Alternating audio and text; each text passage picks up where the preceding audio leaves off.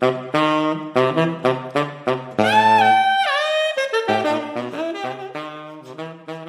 und herzlich willkommen zu Artspring Was soll das? Heute bin ich im Gespräch mit Stefan Reuk. Stefan ist Klangkünstler, aber das kann er uns gleich alles noch ein bisschen besser erzählen. Erstmal herzlich willkommen, Stefan. Hallo, freut mich. Ähm, auch um das natürlich vorweg zu sagen, wir sind getestet und alles ist gut, wir sind Corona-konform hier. Ja, wie gesagt, ich bin hier bei, bei Stefan im Atelier. Es wird auch am 5. und 6. wird es auch zu besichtigen sein. Da kann man hierher, hierher kommen und sich so ein paar Sachen anhören. Und ich glaube, ich übergebe dir direkt. Stefan, erzähl mal, was kann man sich denn am 5. und 6. bei dir anhören? Und danach reden wir mal ein bisschen drüber, wie du das machst und was du dir bei, dabei gedacht hast.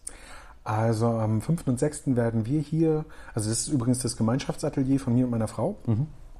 Und wir werden ähm, Schallplatten präsentieren, ähm, die wir in den letzten Jahren gemacht haben. Schallplatten aus dem Grunde, wir sind beide aktiv im Bereich des Klangs oder der Klangkunst, arbeiten im Normalfall viel skulptural, aber da wir ganz kurz nach dem Artspring eine große Ausstellung haben, ähm, werden wir bis dahin halt unser Atelier hier ziemlich voll kramen mit Objekten aus Styropor, die wir dann schon abtransportiert haben. Und von daher zeigen wir halt in so einer relaxten Situation einfach mal unsere reinen Klangarbeiten und da wird es dann unter anderem auch darum gehen, dass äh, unsere neueste Schallplatte dann wahrscheinlich fertig ist, die wir dort präsentieren können. Sehr cool. Ich habe, um mich vorzubereiten, habe ich ähm, in die Artspring Zeitung reingeschaut. Und habe ich gelesen, was da über dich drin stand. Und dann habe ich gedacht, erklär mir doch mal, was da über dich drin steht, weil ich habe es nicht wirklich verstanden. Ähm, da waren viele Begriffe, die mir nicht so viel sagen. Du bist ja nicht nur klein, du machst ja nicht nur einfach äh, äh, Musik, Mucke, sondern du machst ja noch eine ganze Menge mehr drumherum. Erzähl da vielleicht mal ein bisschen was. Genau, ich habe Bildhauerei studiert, bin da so ein bisschen, wie sagt man, ich bin da durch Zufall reingekommen. Ähm, ich habe als Teenager angefangen, experimentelle Musik zu machen. Einfach auch, weil ich wollte Musik machen, aber ich hatte kein Instrument. Das Einzige, was ich hatte, war ein alter Computer und der konnte, bis auf die wirklich sehr öden Nachahmungen von realen Instrumenten, vor allem Geräusche samplen. Und das hat mich inspiriert und darüber bin ich, wie gesagt, zur Musik gekommen. Auch sehr geräuschige Musik, sowas wie Einstürze und Neubauten und sowas habe ich damals mhm. gehört. Viel Krach. und ähm, bin dann über ein anfängliches Grafikdesign-Studium zufällig an einer Hochschule gelandet, die eine von zweien in Deutschland war, an der man das Fach Klangkunst studieren konnte. Was eine Kombination aus Bildhauerei und Geräusch oder, oder abstraktem Klang ist, wo man sich eigentlich den ganzen Tag mit Geräuschen beschäftigt und wie Geräusche auf unsere Umwelt wirken, auf uns wirken. Und daraus habe ich dann praktisch meinen Ansatz gebildet. Ich arbeite sehr viel, wie gesagt, in experimenteller Musik, ich nenne es jetzt einfach mal so, also ganz unterschiedliche Arten von Geräuschcollagen, ganz unterschiedliche Arten, wie ich mit Klang umgehe. In meiner Kunst oftmals kombiniert mit Skulptur.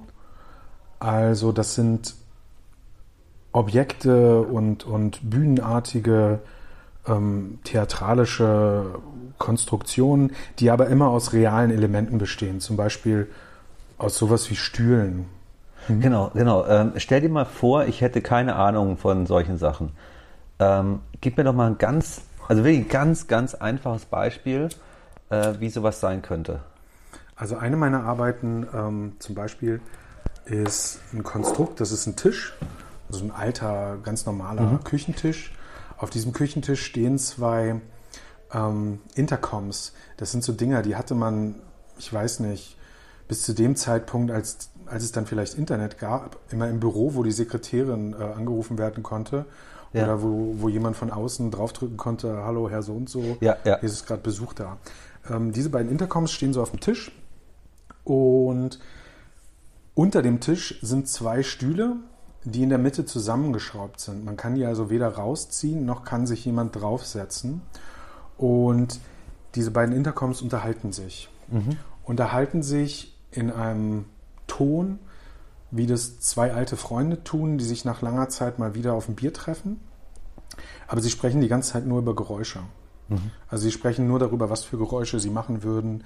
Sie streiten sich darüber, wer welches Geräusch gemacht hat und kommen da auch ein bisschen zum Punkt und sind da auch ein bisschen aggressiver in der Konversation. Und ja, das zum Beispiel Okay, ist so eine okay. Arbeit, die ich mache. Okay. Ähm, jetzt hast du ja vorhin angedeutet, dass, dass ihr eine neue Platte rausbringt, du und deine Frau. Ähm, kannst du uns da vielleicht ein bisschen was davon vorspielen? So einen, kleinen, einen kleinen Teaser, damit die Leute, wenn sie hierher kommen, damit sie schon so ein bisschen wissen, in welche Richtung es gehen kann. Ja, klar.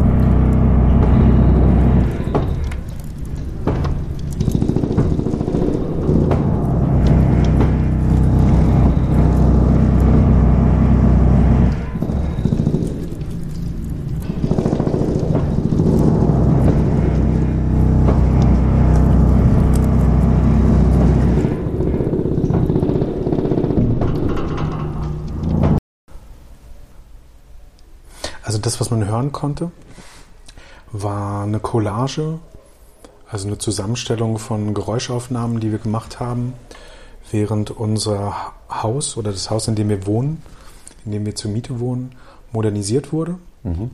Und das hat knapp anderthalb Jahre gedauert. Die meisten von uns aus dem Bezirk kennen ja Ja. mittlerweile diese Geräuschkulisse. Und wir haben halt knapp 400 Stunden aufgenommen und daraus halt eine 25 Minuten Komposition gebaut, die wir halt dann in einem, in einem Pavillon aus alten Fenstern aus Berliner Altbauwohnungen ausgestellt haben. Also du musst dir vorstellen, war ein begehbarer Pavillon, wo man reingehen konnte und wo die Scheiben selbst die Lautsprecher waren. Okay. Also es gibt so technische ähm, Geräte, die heißen Transducer, die funktionieren, oder das sind praktisch Lautsprecher, außer dass die Membran nicht da ist, sondern nur der Magnet mit allem, was den Schall überträgt. Und die, was im Normalfall halt dieses schwarze, runde, große Ding bei einem Lautsprecher ist, wo man nach Möglichkeit nicht reinpieksen sollte, ähm, das hat dort in der Ausstellung halt, das haben die Scheiben übernommen. Und die Scheiben selbst haben halt vibriert und den Schall übertragen. Und wir, also meine Frau und ich, haben diese Arbeit zusammen gemacht, haben uns halt längere Zeit mit diesem Prozess auseinandergesetzt. Ähm, was ist da eigentlich mit uns passiert? Was ist da bei uns im Haus passiert? Welche Lärmeinwirkungen gab es da? Wie war die ganze Lebenssituation, währenddessen solche Geräusche halt praktisch Wie viele Stunden hast du gesagt, habt ihr aufgenommen? 400. Und wie habt ihr die auf 25 Minuten runtergebrochen? Also, das, äh, also klar, ihr müsst euch die 400 Stunden nochmal anhören, oder? Also auf der einen Seite ist es natürlich so, dass sich viele Dinge gleichen. Ne? Es gibt bestimmte Geräusche wie dieses Bohren und mit den Schlaghämmern, was man hörte. Das war mehrere Monate sehr dominant. Aber die, die Struktur des Stücks ist dadurch entstanden, wie das bei der Modernisierung auch praktisch war. Es kommt erst das Gerüst, eine Plastikfolie ans Gerüst, die nachts die ganze Zeit halt rumflattert. Ähm, dann, man konnte da so, so kleine Quietscher hören, so komisches Wackeln. Ähm, das ist ein Sound, der wirklich permanent die ganze Zeit da war, weil das ist unsere abgehängte Decke, die dann ähm, den ganzen Tag halt so ein Quietschen von sich gegeben hat. Ähm, wie gesagt, die Aufnahmen sind nebenbei passiert. Also man hört uns auch währenddessen in der Wohnung rumlaufen. Man hört unsere Nachbarn. Ähm, ich finde, ich habe mir irgendwann angewöhnt, keine studioartigen Aufnahmen mehr zu machen, sondern das Leben, wie es einfach, während meiner Arbeitssituation ist, einfach mit aufzunehmen. Du hörst ja hier, wenn man aus dem Fenster hört, hier hört man die ganze Zeit Leute. Ja. Tagsüber ist das eine Schule. Hier sind permanent Kinder, wenn ich arbeite. Die sind immer auf den Aufnahmen. Aber ich finde es halt ganz schön, um genau diese Arbeits- und Lebensrealität rüberzubringen und mitzutransportieren. Das heißt, du arbeitest auch gar nicht in einem Studio, Nee. wo alles klangisoliert ist, sondern das machst du gar nicht. Nee. Mhm. Das letzte Mal, dass ich sowas gemacht habe, sowas ähnliches wie ein Studio, da war ich zu einer Residency in Braunschweig und habe mir aus dem Sofa und dem Bett eine Kabine gebaut, indem ich die vor den Kleiderschrank gestellt habe. Und da hatte ich dann einigermaßen klangneutrales Aufnahmestudio, ähm, in dem ich Sprachaufnahmen machen wollte. Dafür war das ganz gut für einen ganz bestimmten Zweck, aber im Normalfall ähm, lasse ich das alles einfach drin. Wenn ich jetzt an, den, an, den, äh, an diesen Pavillon, was du gerade gemeint hast, denke und man da rumläuft, das heißt, du arbeitest meistens für, das sind meistens Auftragsarbeiten, was du machst? Für, ähm, oder wie, wie stelle ich mir das vor? Also bei uns ist es so, dass wir im Normalfall mit konkreten Projektförderungen arbeiten, die wir selber beantragen und die Arbeit dann so ausführen, wie wir es gerne möchten, mit dem Budget, das uns zur Verfügung steht. Genau, also nicht alle Arbeiten passieren mit Budget, aber die meisten schon. Das hat eher damit zu tun, ähm, dass wir uns finanziell oft nicht leisten können, längere Zeit nicht arbeiten zu gehen und wenn wir kein Stipendium haben, irgendwie einem Brotjob nachgehen, Ja. der zwar in unserem Fall auch mit Kunst zu tun hat. Wir machen Workshops mit Kindern zum Thema Geräusche. Ah, okay. Ähm, aber das müssten wir halt dann nebenbei machen, wenn wir kein Geld haben. Mhm. Und von daher beantragen wir für die meisten Arbeiten Projektförderung, was es hier in Berlin auch relativ gut zu erreichen gibt. Ah, okay. Also man kann hier schon Förderungen kriegen.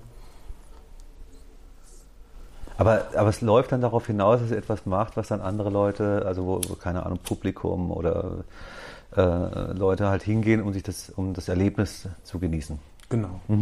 Und das ist auch so ein Ansatz, den ich verfolge. Ich habe früher viel mit Galerien gearbeitet, hatte da keinen kommerziellen Erfolg und habe mich dann irgendwann auch gefragt, ob es überhaupt sinnvoll ist, Arbeiten zu entwickeln, die rein dem Zweck dienen, verkauft zu werden. Weil eigentlich sind es ja Inszenierungen, die dafür da sind, gehört zu werden oder besichtigt oder angeschaut. Ähm, von daher mache ich mittlerweile überhaupt keine Arbeiten mehr, die dem Markt irgendwie nahestehen. Also ich versuche auch nicht, die zu verkaufen.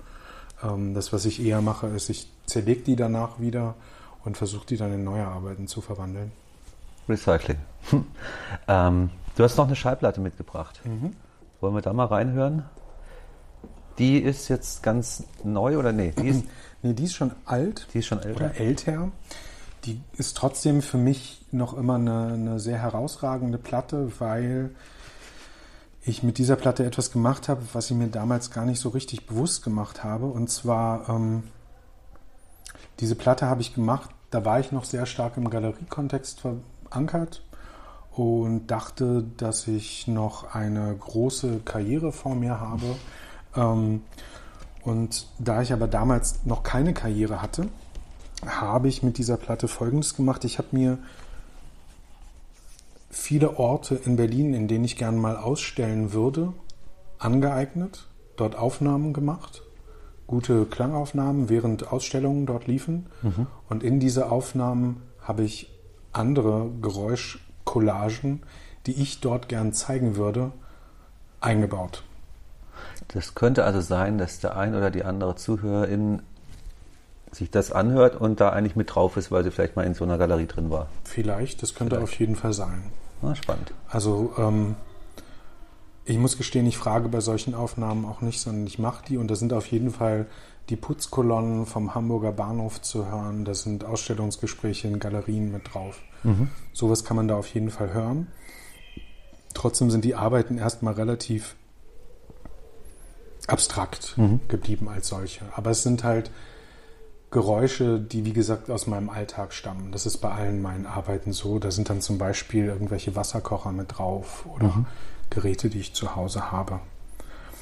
Genau. Und wie gesagt, dieser Moment des Aneignens Der war mir damals gar nicht so bewusst, aber aus heutiger Sicht ist das eigentlich was sehr, sehr Schönes, weil in der Kunst bestehen nach wie vor sehr, sehr viele Hürden und um in einem großen Haus ausstellen zu können, musst du letztendlich halt einen gewissen Namen und Rang haben. Das ist so wie in der, in der O2 Arena spielen ja auch nicht die kleinen ja, Independent Rock Bands, sondern nur die großen. Und ich habe trotzdem einfach Ausstellungen in diesen Orten zumindest schon mal für mich durchexerziert, was mich ähm, sehr glücklich macht. Mhm. Einfach, dass ich das einfach so durchgezogen habe, weil ich auch heute noch keine Chance sehe, dass ich in diesen Häusern ausstellen werde. Und ähm, es vielleicht auch gar nicht brauche, weil ich habe es ja indirekt auch schon gemacht. Du hast ja schon was rausgeholt, hast ja nochmal, ja. Genau. Ja, cool. Hören wir mal rein.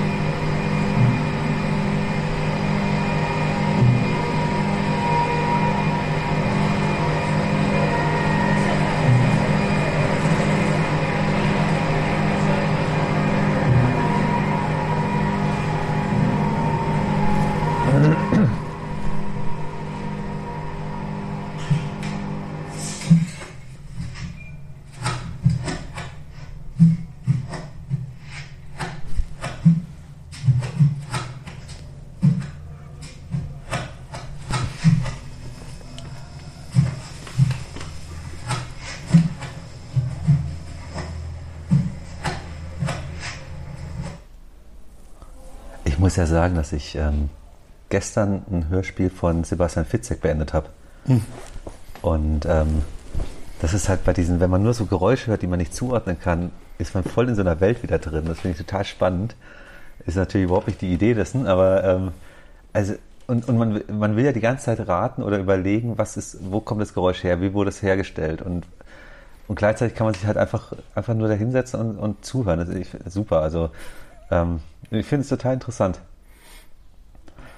So, das war jetzt, äh, vielleicht kannst du da nochmal kurz erzählen. Du hast ja gesagt, du, hast, äh, du bist in die verschiedenen äh, Räumlichkeiten reingegangen, hast einfach aufgenommen.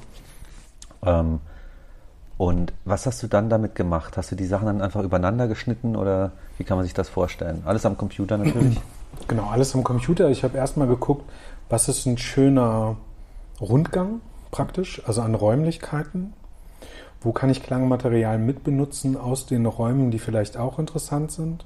Also weil teilweise waren es auch einfach Galerien oder Orte, die zum Beispiel auch Klangarbeiten ausgestellt haben.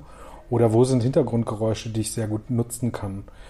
im Hamburger Bahnhof damals waren halt, ähm, da waren einige Ausstellungen, da waren Dia-Projektoren mit drin und diese Rattern habe ich die ganze Zeit, das war da vorhin auch mhm. öfter, also dass so dieses Dia umgestellt wird.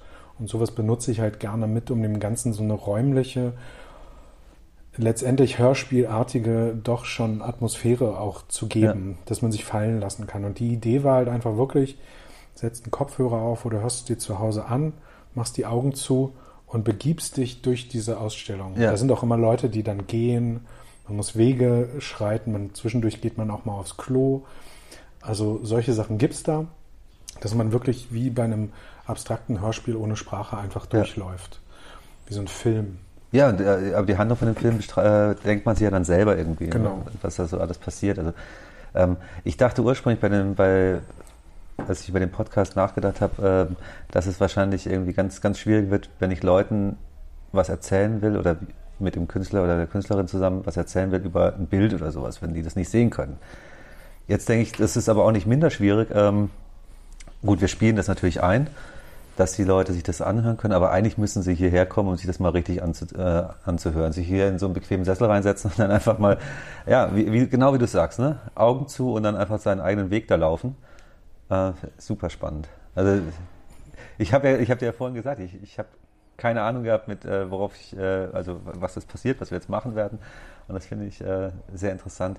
Ähm, ich habe es ja schon angedroht. Ähm, es gibt ja noch die Cocktailfrage, die will ich auf jeden Fall stellen. Und jetzt müssen wir die natürlich ein bisschen umformulieren. Also sprich, ich stelle mir vor, wenn ich dich jetzt buche, dass du bei mir zu Hause für eine Veranstaltung beispielsweise eine Klanginstallation dir überlegst und dann setzt du da was auf und dann kommen da Leute, die sich unglaublich wichtig finden, haben Shampoos in der Hand und äh, hören sich das dann an.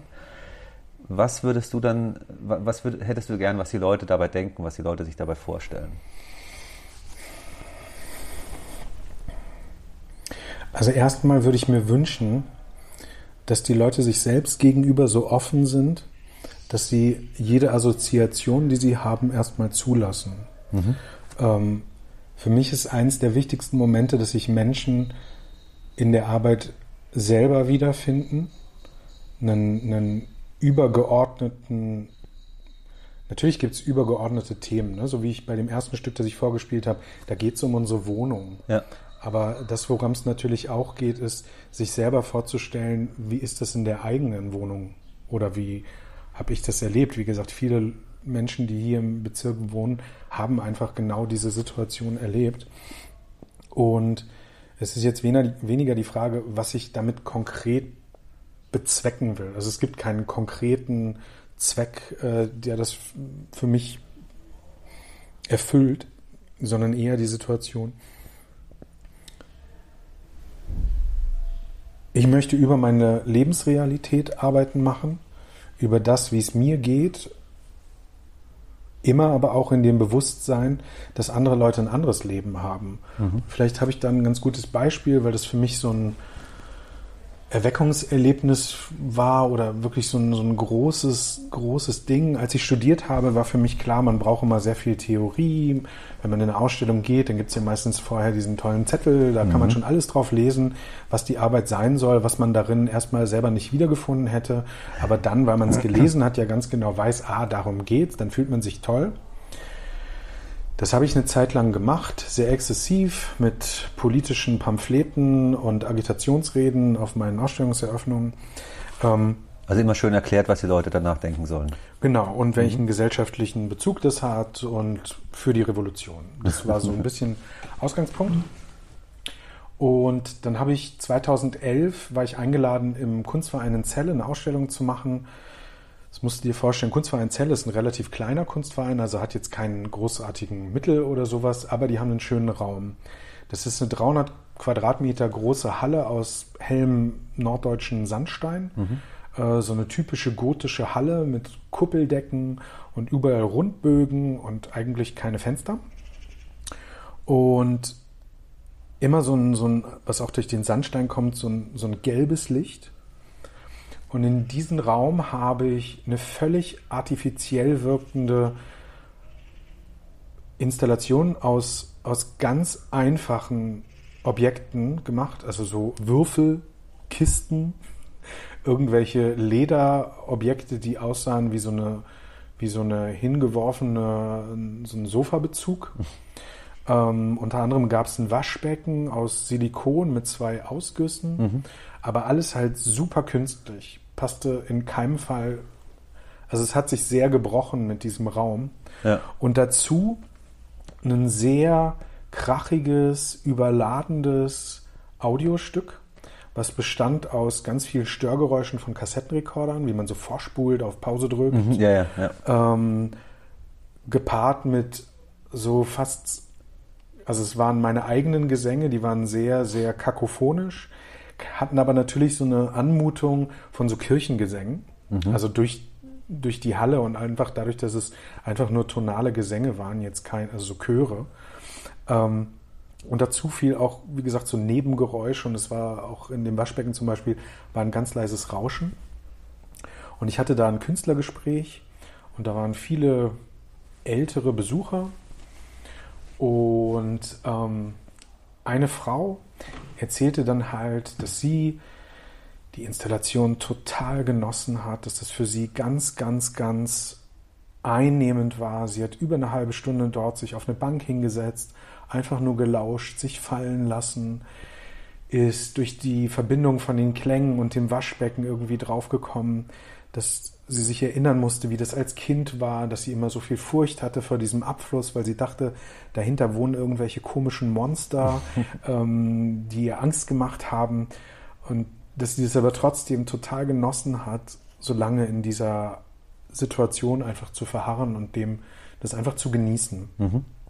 Und dann hat sie das an ihren Sitznachbar das Wort weitergegeben und der erzählte dann halt so, ja, er hätte sich auch sehr an seine Kindheit erinnert gefühlt, wie er damals so als Fünfjähriger im Bombenkeller gesessen hat und neben ihm sind die Leute verwest. Und diese zwei total diametralen mhm. Aussagen, ähm, das konnte ich mir vorher gar nicht vorstellen, mhm.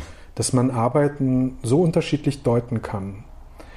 Aber für mich war das ein das war wie so ein Befreiungsschlag. Das war eine totale Erfüllung, weil ich feststellen musste, meine Arbeiten haben einfach einen viel breiteren Horizont als den, den ich oder als den, den ich als Motivation nutze, um sie zu bauen.